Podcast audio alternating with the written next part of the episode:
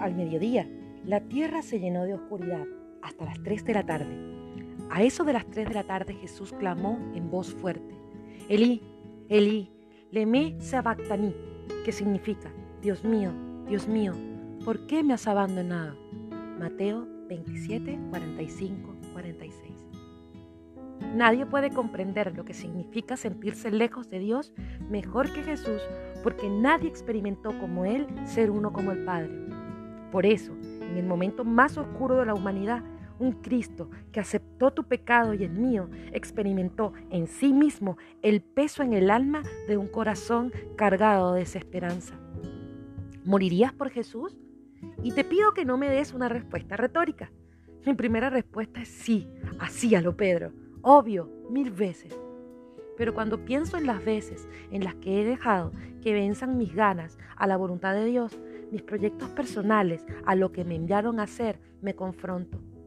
Nos convertimos en abandonados, no porque ese sea el plan original, sino porque morir a nosotros mismos es un trabajo diario y cada paso que damos en contra de Cristo es lo que siembra en nosotros esa idea de distancia, porque ese abandono es una mentira. Jesús siempre estará atento a tu necesidad. Cristo completó su obra para que nadie más deba sentir el dolor de estar distanciado con su Creador, para que nadie más sienta que su peso lo debe llevar solo y para que comprendamos que la soledad es un estado mental, no espiritual. Por aquel velo que se rompió, se abrió una vía de comunicación expresa hay un canal poderoso para ser escuchados y también de escuchar cada vez que nos rendimos al Rey. Dios quizás guardó silencio unos minutos, pero conmovió los cimientos del mundo para que la muerte de Cristo pagara el precio de todo nuestro dolor. La tumba no pudo retenerlo y aquella conversación que comenzó en la cruz a eso de las 3 de la tarde terminó el domingo acallando para siempre a la muerte todo fue consumado por ti.